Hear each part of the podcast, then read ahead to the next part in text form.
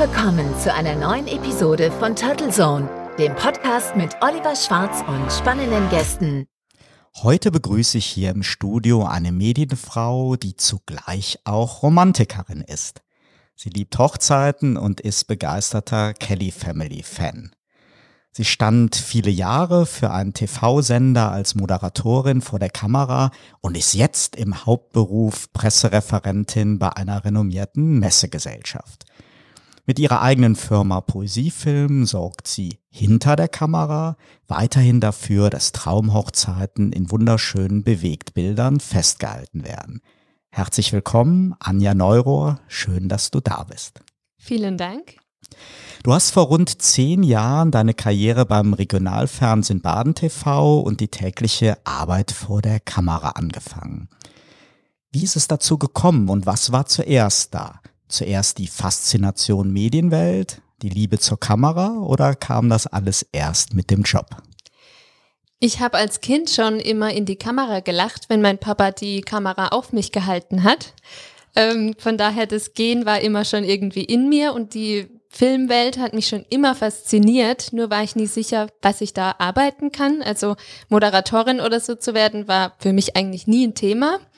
Und nach meiner Ausbildung zur Veranstaltungskauffrau bin ich dann zum Regionalfernsehen gerutscht durch einen Bekannten, habe da ein Praktikum gemacht und dachte mir, wenn ich das mal ausprobiere, dann jetzt nach meiner Ausbildung, wenn ich sowieso auf Jobsuche bin und habe mich einfach in diese Welt verliebt. Also ich habe dann auch mein Praktikum verlängert, weil nichts anderes frei war außer eine Praktikumsstelle und habe dann Hauptsache ich kann überhaupt da bleiben, bin ich dann da geblieben und es hielt jetzt dann knapp zehn Jahre an und ich bin immer noch fasziniert und so der Traum wäre vielleicht mal bei einem Spielfilm in Hollywood oder so mitzuarbeiten. Ich finde einfach die Welt, die da entsteht beim Fernsehen, so Wahnsinn, was was man als Zuschauer sieht und wie es in Wahrheit ist. Also mal gucken, ob es mich mal nach Hollywood verschlägt. also die Faszination kann ich gut teilen. Ich war ja diesen Sommer, das weißt du, ja in New York auf der berühmten Lee Strasberg Schauspielschule mhm. und es ist, es ist eine tolle Welt, auf ja. jeden Fall. Lass uns nochmal zurückkommen zu deiner Arbeit bei Baden TV. Früher gab es ja bei den Sendern noch eine viel striktere Trennung aller notwendigen Disziplinen vor und hinter der Kamera. Das hat sich ja massiv geändert. Du bist gelernte Redakteurin, mhm. warst auch Chefin vom Dienst, standst vor der Kamera, aber hast natürlich deine Beiträge auch selber geschnitten. Genau. Dann warst du Gastgeberin deiner eigenen Talkshow, Anjas Mädelsabend entführe unsere Hörer doch mal so ein bisschen hinter die Kulissen der Medien- und Fernsehwelt und mach uns schlau, wie so ein Tages- oder Wochenablauf bei so einem Fernsehsender aussieht. Es fängt an mit einer Redaktionssitzung am Morgen. Jeder bringt seine Themen mit. Das ist auch das Tolle dann beim Regionalfernsehen. Man darf eben alles machen. Man darf auch Themen vorschlagen, die einen vielleicht auch persönlich einfach nur interessieren, die man denkt, das wäre doch was auch für die Zuschauer. Und dann wird besprochen und entschieden, wer welchen Beitrag an dem Tag macht. Manchmal muss man auch innerhalb von einer Stunde dann noch irgendwelche Interviewpartner organisieren. Und wenn ich dann auf Dreh war, dann habe ich natürlich jeden Tag andere Themen bei mir gehabt, andere Leute kennengelernt, bin in Firmen rein, die ich niemals von innen gesehen hätte. Also mein Papa, der ist auch selbstständiger Handwerker und der hat früher immer erzählt, ach, hier habe ich einen Kompressor repariert, hier habe ich einen Kompressor, also von Kind auf schon.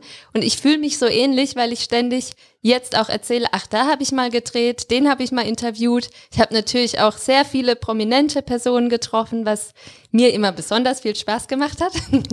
auch die Kelly Family, also ein Teil davon zumindest. Ja, und dann huscht man nach seinem Dreh an dem Tag zurück in den Sender und bis 17 Uhr muss der Beitrag quasi fertig sein, um dann um 18 Uhr im Fernsehen zu laufen. Dann schreibt man eben seinen Text, vertont den Text, schneidet die Bilder passend dazu, dann wird das Ganze abgenommen eben vom Chefredakteur und wenn es dann abends im Fernsehen läuft, ist es natürlich immer ein schönes Gefühl, vor allem ganz am Anfang, wenn man frisch die Beiträge auch vertont hat und seine Stimme im Fernsehen, es war mir immer furchtbar unangenehm vor allen anderen Kollegen. Ist zumindest sehr ungewohnt, sich selber so zu hören. Genau. Ja. Und dann geht's natürlich weiter, wenn man dann selbst vor der Kamera mal steht, denkt man sich, um Gottes Willen, was habe ich da an, wie sehe ich da aus? Das sind natürlich so persönliche Empfindlichkeiten. Ja, aber es hat immer sehr viel Spaß gemacht, weil es total abwechslungsreich war. Viele junge Menschen haben ja diesen Traum, irgendwas mit Medien oder der Showbranche zu machen. Und wenn man dann schon nicht DSDS-Sieger wird, dann aber wenigstens was Cooles beim Fernsehen zu machen. Und das ist ja auch wirklich, wie du gerade auch so schön rübergebracht hast. Ja, wenn man seine Berufung gefunden hat, ist es ja auch ein toller, abwechslungsreicher Beruf. Das können wir, glaube ich, beide bestätigen. Aber es ist halt trotzdem Arbeit und mit hohen Ansprüchen und sicherlich kein klassischer 9-to-5-Job. Was kannst du so mit deinen zehn Jahren jetzt Erfahrung sagen, was muss man mitbringen, damit es mit der Medienkarriere klappt und was hat dir am meisten Freude gemacht oder dich am meisten herausgefordert? Gute Frage. Also was muss man mitbringen? Auf jeden Fall Leidenschaft für die Fernsehwelt, weil wie du sagst, es funktioniert nicht von 9 bis 17 Uhr. Oftmals sitzt man abends noch, weil entweder Interviewpartner erst abends Zeit haben oder mit der Technik irgendwas nicht stimmt, man was ausbessern muss. Ähm, also Leidenschaft auf jeden Fall und Interesse für allen möglichen Themen, je nachdem, wo man eben in der Medienwelt landet, muss man halt sich heute für Politik interessieren, morgen für Wirtschaft, dann kommen Tiere und Babys und dann fängt das Ganze wieder von vorne an. Das ist schon ganz wichtig. Ich glaube, das ist ja beim Fernsehen, zum Teil auch beim Radio ja nochmal was anderes als bei einer Tageszeitung, dass man wesentlich breiteren Themenmix abdeckt. Genau. Ja. ja. Und man muss natürlich auch mit Menschen gut können, Menschen auch ähm, anleiten, wie sie vor der Kamera sich verhalten dürfen. Ich hatte Interviewpartner, da haben wir, glaube ich, eine halbe Stunde versucht, eine Antwort richtig einzufangen mit der Kamera, weil die Person so nervös war. Da braucht man Einfühlungsvermögen, da muss man wissen, wie geht man jetzt mit den Menschen um, auch wenn man innerlich schon auf die Uhr guckt und nervös wird. Und Herausforderungen waren eben gerade wenn wir beim Thema Themen sind, Politik, klar, man liest sich ein, informiert sich. Es ist jetzt aber nicht meine Leidenschaft. Also das war manchmal schon ein bisschen herausfordernd. Heute bist du ja bei meiner Podcast-Talkshow zu Gast. Bei Anjas Mädelsabend warst du die Gastgeberin, klar. Wir hören einfach mal rein. Ich habe hier einen kleinen Ausschnitt einer Sendung.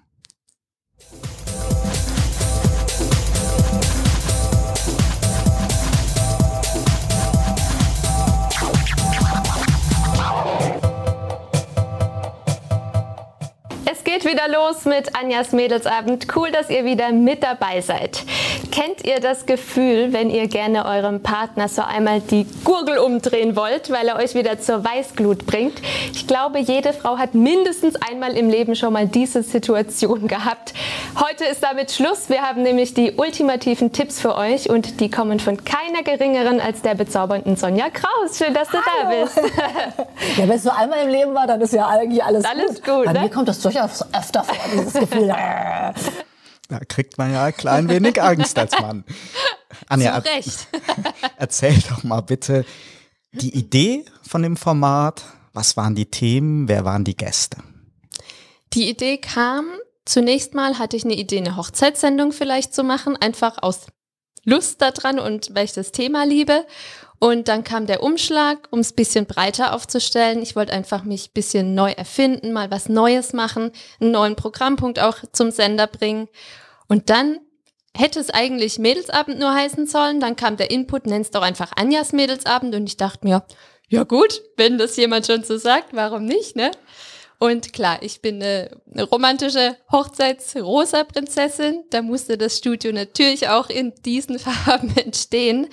Und die Themen waren, also die Sendung hat sich an alle möglichen Frauen gerichtet. Das war jetzt nicht speziell nur an Teenies oder an Frauen mittleren Alters. Es sollte alle ansprechen. Deswegen habe ich immer geschaut, was ist gerade so aktuell. Aber natürlich auch versucht, ein paar Promis auf die Couch zu holen, was auch ganz gut geklappt hat. Und das war einfach so ein bunter Mix mit Mädelsthemen aus Mode, Lifestyle, Schminke, Make-up, also alles, was so Spaß macht und das Frauenherz höher schlagen lässt. Dann gab es auch ein paar Männer, die heimlich zugeschaut haben. Ja, mich hat mal ein etwa 80-Jähriger auf der Straße angesprochen, dass er mich von Mädelsabend kennt. Das fand ich echt zuckersüß. Und auch ein paar so Freundinnen haben mir heimlich gesteckt, dass ihre Freunde das anschauen. Aber die konnten ja auch was lernen, weil da haben ja nur die Frauen gesprochen, über die Männer auch unter anderem. Von daher hat sich's gelohnt einzuschalten. Absolut. Regionalfernsehen hat ja angesichts der Flut an TV-Programmen und der Riesenbudgets der großen Sender hat es ja nicht immer leicht und ist selten auf der Programmtaste 1 der Fernbedienung. Andererseits ist aber auch wie bei vielen Tageszeitungen die Regionalberichterstattung, der Lokalteil sozusagen, ja wieder oder immer noch eines der wichtigsten Ressorts. Wie hast du das erlebt? Den Kontakt zu Menschen und Zuschauern der Region, du hast eben schon gesagt, du wurdest angesprochen. Ja, wie ist das, wenn du einkaufen gehst, ausgehst? Wirst du immer noch wiedererkannt? Ist da, kriegt man da so das Feedback aus der Region von den Menschen? Teilweise werde ich schon noch angesprochen, meistens in Situationen, wo ich denke, hoffentlich erkennt mich heute keiner. Also nicht, dass ich jetzt täglich erkannt werde, aber oftmals geht man mal kurz mal raus, um was zu besorgen und gerade dann wird man angesprochen. Aber ich habe mich immer darüber gefreut oder ich freue mich jetzt auch heute noch, weil man eben weiß, die Arbeit, die man macht, kommt an. Und die Leute gucken das, was man macht. Man macht es ja mit Herzblut. Und da freue ich mich natürlich immer, wenn das auch jemand anschaut und sogar Rückmeldung gibt. Also besser kann es nicht laufen. Regionalnachrichten haben es nicht leicht, das stimmt. Ich meine, die Richt es ist ein bestimmtes Zielpublikum, was das anschaut. Wir haben auch immer versucht, noch die breite Masse quasi zu erreichen, was jetzt heutzutage eben über Facebook geht oder die Homepage, aber es ist immer noch ziemlich schwierig. Mhm. Schaust du selber gerne Fernsehen und was sind so deine Lieblingssendungen oder gehörst du auch schon zu der wachsenden Gruppe an Netflix und Prime-Fans, die mit klassischem Live-Fernsehen nur noch wenig anfangen können? Jetzt muss ich mich outen. Am liebsten schaue ich natürlich solche Mädelsendungen wie, wenn ich so sagen darf, zwischen Tüll und Tränen oder vier Hochzeiten und eine Traumreise. Ähm, ich schaue aber auch alles nur noch auf Knopfdruck. Also die Werbung beim Fernsehen, die nervt mich. Ich werde wahnsinnig, deswegen habe ich alle möglichen Portale zu Hause und schaue es wirklich auch nur noch ja, per Internet im Prinzip. Spannend. Also ich muss ja sagen, dass ich eigentlich das lineare Fernsehen, da wo ein Programmdirektor, wo eine Programmplanung dahinter ist, finde ich immer noch sehr reizvoll. Und mhm. für mich ist auch immer noch so live live, eine echte Live-Sendung, mhm. noch immer spannender als etwas on demand. Das klar, bei, bei Sport ist sowieso klar. Ja. Also sich irgendwie fünf Tage später ein Formel-1-Rennen anzuschauen, ist relativ langweilig, aber das ist schon, ja, schon fast beim Tatort oder einer Show so, die in der dritten Wiederholung in der Nacht äh, mhm. zu sehen oder am nächsten Tag finde ich schon nicht mehr so spannend. Aber der Trend geht natürlich ganz klar in die andere Richtung, ja. ja. Ja, Anfang 2018 warst du bei Vox zu sehen, mhm. als der gute Guido Maria Kretschmer die Shopping Queen für Karlsruhe gesucht hat. Ja, erzähl doch mal, wie es dazu kam und wie du die Dreharbeiten so erlebt hast. Also ich stelle mir so vor, dass da selbst für eine erfahrene Fernsehfrau doch Mut dazu gehört, sich dazu gehört, sich dazu bewerben und den eigenen Stil und Look so der öffentlichen Kritik zu stellen. Aber ich denke mir, das hat sicherlich auch viel Spaß gemacht, bei so einem Format mal so hinter die Kulissen zu schauen. Es war ehrlich gesagt mega. Und wenn er nochmal nach Karlsruhe kommt, wäre ich sehr gerne nochmal dabei. Es war damals, also damals 2018, Anfang 2018, so eine Phase, wo ich eben beruflich nicht mehr so mega happy war und was Neues gebraucht habe. Ich wollte Aufregung, ich wollte Abenteuer und dann habe ich es bei Facebook gesehen, Aufruf für Shopping Queen, dachte mir, hm, soll ich das echt machen? Man guckt sich das ja immer an und denkt, würde ich da wirklich mitmachen? Und dann dachte ich eigentlich, ich brauche so eine Aufregung. Ich will Nervenkitzel, ich will mal wieder aufgeregt sein und nervös sein. Und dann hat es relativ schnell auch geklappt. Und wenn du sagst, man muss mutig sein, ähm, ich bin halt so ein Mensch, ich mache mir jetzt nicht so wahnsinnig viel aus mir. Mir ist auch nicht viel peinlich oder so. Also ich bin halt ich und entweder passt es den Leuten oder es passt ihnen nicht. Entweder passen die Klamotten oder nicht. Und es war halt für mich auch echt faszinierend, hinter die Kulissen einfach von dieser Produktion zu schauen. Das war auch ein Grund, warum ich mitmachen wollte, weil ich habe es mir immer angeguckt und habe mich gefragt, wann werden die Interviews aufgezeichnet? Sind es wirklich die vier Stunden? Wie läuft denn so ein Tag ab? Und danach war ich so verliebt in diese Produktion, dass ich am liebsten dort jobmäßig eingestiegen wäre. Aber da ich ja so heimatverbunden bin, konnte ich nicht nach Köln ziehen. Aber mal gucken, was vielleicht. Verrat uns doch mal ein paar Geheimnisse. Waren es die vier Stunden? Wie, äh, wie läuft das ab mit den Vorgesprächen? Das sind ja unheimlich viele ja, wenn man sieht, das ist ja alles montiert, ganz viele Schnipsel, die montiert werden zu der Sendung hin. Sind die so linear auch in dieser Woche entstanden oder sind vielleicht die Drehs in den Wohnungen schon Wochen vorher entstanden? Wie kann man sich das vorstellen? Also bei dem Format muss ich wirklich sagen, es ist doch so, wie man das im Fernsehen mehr oder weniger sieht. Es sind tatsächlich die vier Stunden, teilweise sogar ein bisschen weniger, weil ja Schnittbilder etc. gemacht werden müssen. Was ich am Anfang nicht wusste und natürlich alle möglichen Klamotten angefasst hatte, bis mir gesagt wurde, stopp, bitte so stehen bleiben, wir müssen die Schnittbilder drin. Ich dachte mir, äh, meine Uhr läuft. Okay, gut, dann habe ich immer zu meiner Shoppingbegleitung gesagt, sag gar nichts, fass nix an, guck nur und gib mir ein Zeichen. Ähm, es läuft schon so, dass man sich dann morgens in der Wohnung trifft. Dann geht die ähm, Dame, die dann an dem Tag mit Shoppen dran ist, wirklich shoppen. Und es zieht sich natürlich über den Tag etwas länger hin, jetzt als vier Stunden, bis man sich dann abends wieder trifft. Daher sind so Tage auch relativ lang teilweise. Also ich glaube, am ersten Tag haben wir bis halb elf abends gedreht. Und man ist dann natürlich auch furchtbar aufgeregt. Es war für mich das Schlimmste, am Laufsteg zu sitzen und jemand zu bewerten, weil jeder hat sich Mühe gegeben. Und das wird aber auch wirklich, sie kommt raus, man sieht sie zum ersten Mal und muss dann direkt Feedback geben. Das war für mich ganz schlimm, da ich immer so schrecklich nervös. War du warst ja die Eisbrecherin in dieser Woche, die mhm. erste Kandidatin.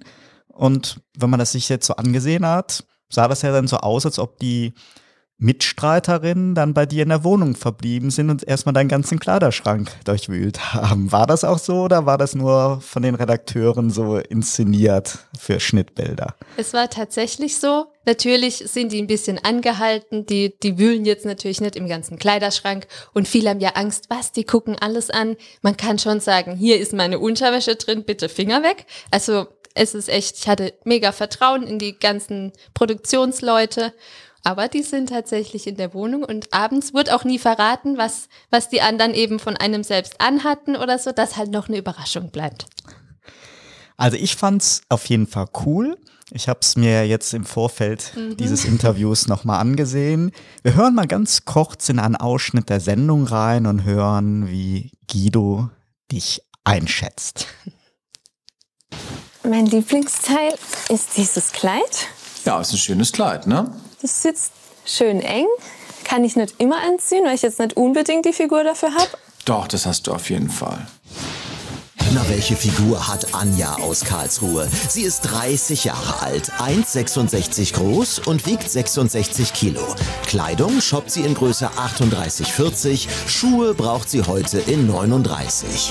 Sie ist eine Frau, die feminin ist und Busen hat und Taille und eine schöne Hüfte, sehr schöne Augen, gepflegte Haare. Und sie hat was Vornehmes. Wow, da wird ja selbst Helene Fischer blass. Du bist schon so ein kleines Showgirl? Also ich mag es schon ganz blind und ein bisschen sexy oder schick, elegant, aber ich mag es auch sportlich. Sneakers muss auch bequem sein. Das ist so ein bisschen Liza Minnelli, ne? Wow. Ja, wie überraschend und spannend ist es dann am Ende, die Folgen bei der Ausstrahlung zu sehen, bei denen ja, wie gerade gehört, immer sehr viele Takes montiert werden und Guido und dann noch der Offsprecher ja ständig kommentieren man zittert schon so ein bisschen, was haben sie jetzt reingenommen, was haben sie rausgelassen. ich würde jedem abraten bei Social Media. Ich habe an dem Tag, an der, also als die Sendung von mir ausgestrahlt wurde, war ich im Skiurlaub und habe abends dann Familie, Freunde zu mir eingeladen, dass wir das zusammen angucken. Und natürlich ist man dann so neugierig und guckt mal bei der Facebook-Gruppe Shopping Queen, was wird denn da so über einen geschrieben? Das würde ich jedem abraten, das zu tun, weil ich mir dachte, um Gottes Willen, wie haben die mich dargestellt? Und dann am Ende habe ich es mir angeguckt und dachte mir, hä, ich war doch wie ich bin. Wo ist das Problem für die anderen? Das darf man sich echt nicht zu Herzen nehmen, aber Ich war zufrieden, klar, teilweise, es ist ja auch eine Show, man muss damit rechnen, dass da auch Sprüche kommen, über die man einfach lacht und gut. Ja, ich denke mir, das ist auch genau die richtige Einstellung. Also zum einen ist ja der Guido Maria Kretschmer wirklich ja jemand, der es gut mit seinen Kandidatinnen Genau, meint. ja. Das ist ja ein Lieber und, und du selber als Fernsehfrau weißt ja, ein bisschen, ja, ein, bisschen Entertainment Genau. muss man in so einen Beitrag reinbringen. Ja. Aber ich kann mir schon vorstellen, dass die eine äh, oder andere Kandidatin dann da schon überrascht ist. Gerade auch so Kommentare von Offsprechern, die sind ja immer auch so mit so einem leicht ironischen Unterton, was da halt nachher alles montiert wird. Aber wie gesagt, ich find's cool und äh, kann mir das gut vorstellen, dass das Ja. ein spannendes Erlebnis war. Kommen wir mal zu deiner großen Leidenschaft Hochzeit. Du produzierst mit Poesiefilmen wunderschöne Erinnerungen für die Paare und bist damit ja vermutlich pro Saison auf mehr Hochzeiten als ich in meinem ganzen Leben. Seit wann machst du das und wie bist du auf die Idee dazu gekommen? Poesiefilm gibt's jetzt seit zwei Jahren. Ursprünglich war die Idee oder ist die Idee entstanden an dem Geburtstag meiner Mama, an ihrem 50. Geburtstag. Dafür hatte ich für sie einen Film vorbereitet mit Interviews von der Familie, Kinderbilder, Bilder aus der Jugend. Und kaum war der Film an, meine Mama ist eigentlich kein Typ, der schnell weint oder so, hat sie schon Tränen vergossen. Und dann dachte ich, das ist doch optimal, das würde ich gern auch anderen anbieten können, dass sie so einen Film über sich bekommen, so eine einmalige Sache eben. Und da hat sich herausgestellt, es ist halt in der Vermarktung ziemlich schwierig, weil sowas online zu stellen und zu zeigen, so würde das aussehen, macht keiner, weil ist einfach viel zu privat. Und dann eines Tages war ich in Tassos am Strand, in der Strandbar und habe mir Gedanken gemacht, weil bei mir sprudelt's immer und ich will immer was Neues und irgendwas machen. Und dann dachte ich mir, Mensch, warum Film? Also warum bringe ich nicht die zwei Dinge, die ich gern mache und liebe, zusammen? Hochzeiten und Filme machen. Und da ist dann Poesiefilm entstanden. Super. In den USA und in Asien sind Hochzeitsfilme ja seit jeher Big Business und eigentlich eine Hochzeit ohne romantische Filmerinnerung sind da gar nicht denkbar. Hier in Deutschland dominieren doch eher noch die Fotos. Ändert sich das und warum entscheiden sich Brautpaare für einen Film? Es ist tatsächlich so, dass eher noch Fotografen auf jeden Fall gesetzt sind. Wir brauchen einen Fotografen zur Hochzeit. Filme ist noch so im Anmarsch tatsächlich, obwohl ich jetzt sagen muss, ich habe ja auch so ein bisschen die Fotografie mit aufgenommen. Ich finde auch tolle Bilder mega schön, aber so ein Film, die Emotionen, die man da festhalten kann, die sind einfach nicht vergleichbar mit Fotos. Und man merkt, manche Brautpaare kommen zielstrebig jetzt, wenn ich auf Messen oder so bin, auf mich zu. Wir wollen einen Film. Was kostet's? Haben Sie da und da noch Zeit? Und manche sind eher so ein bisschen verhalten und es ist halt noch ein, Pro äh, ein Produkt, was erst dann kommt, wenn noch Geld da ist, sage ich jetzt mal so.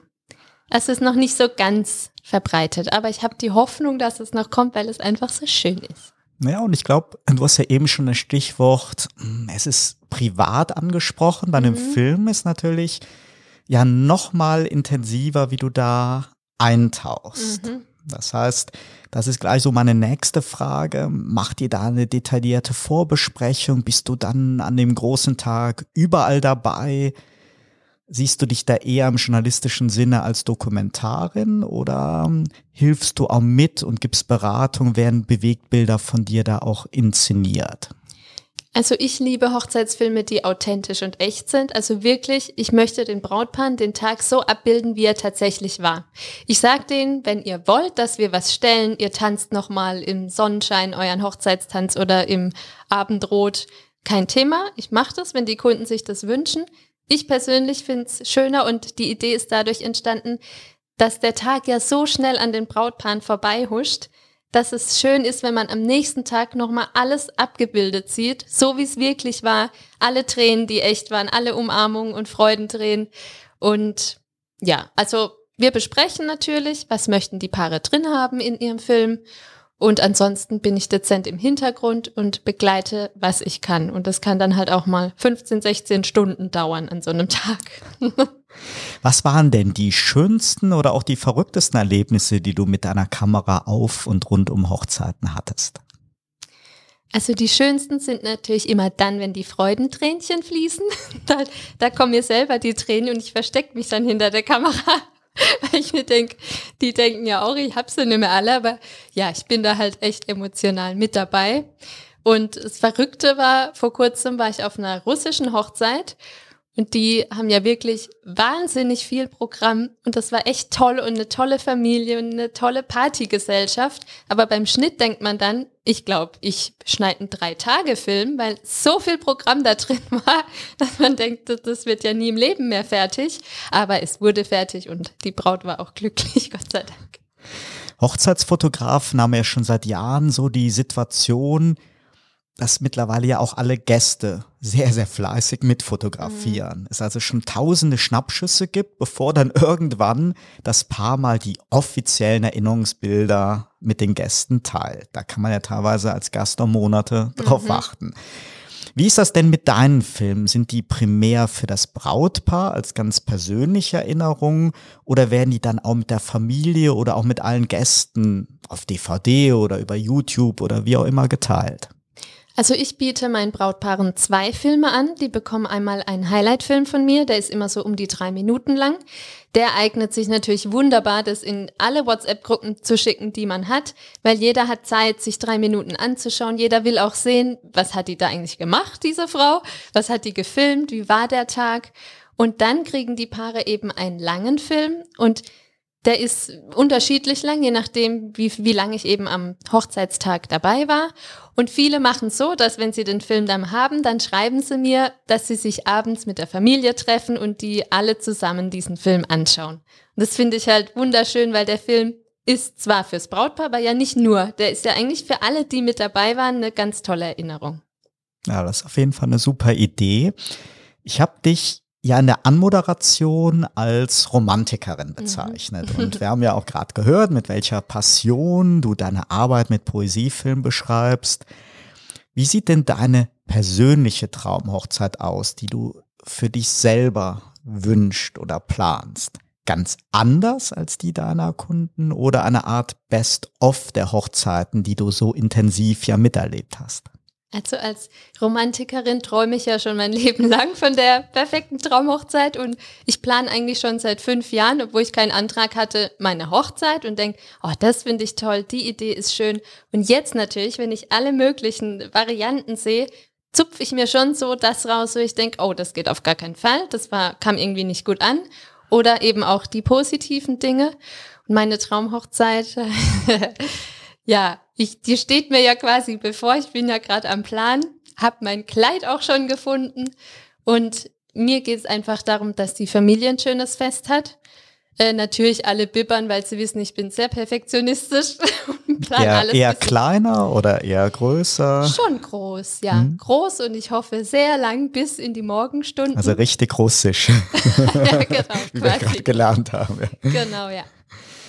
Das Leid der meisten guten Fotografen und Filmer ist ja, dass es auf der Welt so viele schlechte Fotografen und Filmer gibt, wenn man selber mal schöne Erinnerungen braucht. Hast du dir schon Gedanken gemacht, wie dein persönlicher Hochzeitsfilm aussehen soll? Ich hätte gerne am liebsten, das klingt jetzt zwar total doof, aber so ein Film, wie ich auch die Filme mache, eben nichts Gestelltes und alles einfach einfangen. Es gibt ja so Momente, von denen träumt man schon sein Leben lang, wie jetzt, dass der Papa dich in die Kirche begleitet. Dieser Moment, der muss perfekt festgehalten werden, sonst ist es schlecht für den Videografen. ja, also authentisch einfach, ja. Ich habe natürlich, frage ich da ganz genau nach, welches Equipment, wie sieht so ein Film aus. Es hat ein bisschen Entscheidungsfindungsphase gebraucht, aber ich habe jetzt einen und ich hoffe, der macht das auch anständig. Das hoffen wir für ihn auch, ja. Du bist ein großer Fan der Kelly Family. Mhm. Wann ging es denn damit los und wie hat dich das so dein Leben begleitet? Weil wenn ich mal schaue, so in der Zeit der Riesen-Kelly-Erfolge musst du ja noch sehr jung gewesen sein mhm. und bei deren mhm. Anfängen ihrer Karriere ja eigentlich noch gar nicht geboren. Genau. also bei mir hat alles mit ich glaube, ich war so neun Jahren angefangen. Ich habe keine Ahnung, wie ich zur Kelly Family kam, wirklich, aber ab da ist die Leidenschaft entstanden. Da stand ich mit Kopfhörern, Kelly-Shirt und Mikrofon im Wohnzimmer und habe meine Familie besungen und die hat hier die Krise gekriegt, weil sie keine Kelly-Family mehr hören konnte. Und das ist einfach so eine Begleitung in meiner Kindheit gewesen und Jetzt gab's ja das Comeback, als ich die Lieder gehört habe und auf, der, auf dem Konzert war. Ich bin in Tränen ausgebrochen, ganz ehrlich, weil es einfach so emotional war und so eine Erinnerung an früher und ja, das hält bis heute an. Jetzt treten die Kellys heute ja in ganz unterschiedlichen Konstellationen auf. Einige haben ja ihre Solo-Karrieren gehabt oder haben sie noch. Wer ist denn so dein Favorit oder gehören die Kellys für dich einfach gemeinsam als Familie auf die Bühne? Jetzt muss ich mich outen. Natürlich war ich früher auch in einen der Kellys verliebt. Und das war Angelo Kelly, der heute ja ein bisschen anders aussieht wie damals. Ja. Aber das, das Schwärmen ist immer noch da. Und ich würde am liebsten mal alle auf einem Haufen treffen. Ich habe zwar schon mal welche davon getroffen, unter anderem Angelo. Das war auch so krass. Ähm, am liebsten würde ich alle mal treffen. Also ja, die gehören für mich schon zusammen. Mir wäre auch am liebsten, wenn alle mal wieder komplett zusammen auftreten, aber ich glaube, das bleibt ein Wunsch. Das heißt, dieses Revival der Family mit Konzerten, das war dann doch nicht die ganze Truppe, nur ein Teil genau. davon. Ja. Okay. Ja, dann bleibt die Frage, welcher Druck lastet jetzt auf den Schultern deiner Weddingplanerin, irgendwie einen Kelly in die Tochter zu zaubern? ein Riesendruck. Meine Weddingplanerin hat es auch schon versucht. Also ich selbst, weil ich gebe meine ne Hochzeit natürlich nicht ab. ich, ich, mir macht es ja auch Spaß, das zu organisieren. Und ich habe tatsächlich Angelo Kelly schon mal persönlich angesprochen, als ich auf einer Fanreise mit dabei war und bin hier den Tränen ausgebrochen, weil ich da ganz frisch verlobt war. Und er hat natürlich abgesagt, aber sehr nett. Aber ich habe die Hoffnung noch nicht aufgegeben. Das sollte man auch nicht tun. Du hast kürzlich einen beruflichen Wechsel vorgenommen. Mhm. Vom TV-Journalismus auf die PR-Seite und arbeitest jetzt im PR-Team der Karlsruher Messe. Das stelle ich mir auch so sehr spannend vor, da ja da viele Monate auf eine Messe mhm. hingearbeitet wird.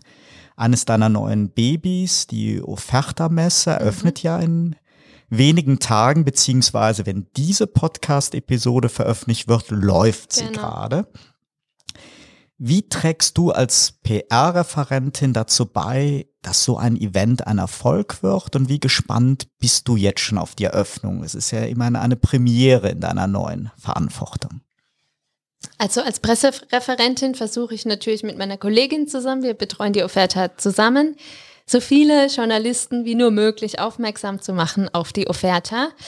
Ähm, und ich bin jetzt tatsächlich sehr gespannt. Man hat ja im Vorhinein, kann man ja schon ab und an mal prüfen, wer druckt die Pressemitteilung ab, wer ruft an von den Journalisten und meldet sich jetzt schon mal für die Messe an. Und am Anfang, also ich bin jetzt da seit Februar 2019, kommt man natürlich mit all seinen Ideen und sprudelt so, weil es was Neues ist. Und dann denkt man, ach, da könnte ich doch das machen und das machen und Videos drehen und irgendwelche Promis auf die Messe holen. Und dann macht man es natürlich. Es hat jetzt auch geklappt, darüber freue ich mich auch sehr. Aber ich bin jetzt echt gespannt, ähm, wie das vor Ort jetzt ablaufen wird. Ich kenne es zwar von der anderen Seite, wenn ich als Journalistin kam und eben mit den Pressereferentinnen gesprochen habe, was ich so brauche oder so. Aber ja, das wird eine aufregende Zeit. Wenn du nicht am Erfolg der Karlsruher Messe arbeitest und gerade auf keiner Hochzeit filmst, was macht die Anja privat? Was sind deine Hobbys und wie verbringst du am liebsten deine Zeit? Also am liebsten bin ich mit meiner Familie zusammen und natürlich Freunden. Ähm, viel Zeit für Hobbys bleibt momentan nicht, weil ich eben die Videos schneide, die ich am Wochenende filme. Ansonsten lasse ich es mir einfach gut gehen, gehe gern auch mal ins Wellness-Hotel oder wandern, irgendwas. Aber am liebsten bin ich wirklich mit der Familie zusammen, weil Zeit ist kostbar und ja, deswegen würde ich am liebsten jeden Tag alle zusammen bei mir haben, was natürlich nicht funktioniert. Aber das so würde ich jetzt mal als mein Hobby bezeichnen.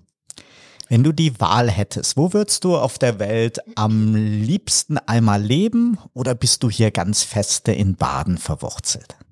Ich bin ein badisches Mädle. ja, ich bin sehr heimatverbunden. Ich könnte mir mittlerweile, jetzt wo ich einen Partner habe, der dann vielleicht mitgehen würde, mal vorstellen, vielleicht mal einen Monat so, ein, so eine Auszeit zu machen in Kroatien, in Rovin zum Beispiel. Ich liebe diese Stadt. So am Strand und da die Filme dann fertig schneiden. Aber so wirklich wegziehen werde ich niemals. Ich glaube, das kann ich echt behaupten. Hast du denn sonst noch einen großen oder kleinen Lebenstraum, den du dir gerne irgendwann einmal verwirklichen würdest? Zum Beispiel träumst du davon, einmal ins Weltall zu fliegen oder möchtest du eine Strandbahn in Thailand aufmachen? Vermutlich nicht, ist ziemlich weit weg hier von Karlsruhe, aber ja. öffne doch mal dein Herz ein bisschen, was da vielleicht an Träumen in dir vorgeht. Hm, da muss ich überlegen. So einen richtigen Lebenstraum? Lebe ich jetzt eigentlich gerade, weil wirklich der, das klingt jetzt total kitschig, aber so ein Lebenstraum von mir war wirklich immer, dass ich mal eines Tages heirate. Und das ist ja, dass man eben einen Partner findet, jetzt wird's emotional, wo das dann passt. Und wirklich, dass man so einen Tag erleben darf, das ist schon so ein Lebenstraum, der in Erfüllung geht. Und ich wünsche mir einfach, dass alles so bleibt, wie es ist, dass es allen gesund geht so einen richtigen Traum, klar. Ähm, Hollywood hast du uns ja, da am Hollywood, Anfang verraten. Genau. Ja. Und natürlich Poesiefilm, da habe ich schon ein paar neue Ideen, wo das mal noch hingehen soll. So die Hochzeitsbranche ist schon, sagen wir mal, mein Leben ist jetzt übertrieben, aber das ist was, was mir Spaß macht, wofür ich Leidenschaft habe. Und da habe ich so ein paar Ideen, die ich jetzt noch nicht so sagen kann, ähm, was ich in der Zukunft machen will. Ich will noch nicht von Traum sprechen, aber ich glaube, das wäre schon mein Ding. Sehr schön. Ja, das Gespräch hat mir viel Spaß gemacht. Ja, Sehr schön, danke. dich heute hier in der Sendung zu haben. Vielen herzlichen Dank also geht an meinen heutigen Interviewgast Anja Neurohr und dir, lieber Zuhörer, herzlichen Dank für dein Interesse und deine Zeit. Wenn du deine große Liebe gefunden hast und gerade an deiner Hochzeit planst, vergiss den Film dabei nicht. Besuche gerne die Offerta-Messe in Karlsruhe oder leg mal wieder eine Kelly-CD ein. Aber bleib uns dabei treu, abonniere Turtle Zone bei deiner Lieblingsplattform und sei auch beim nächsten Talk wieder dabei. Wir hören uns.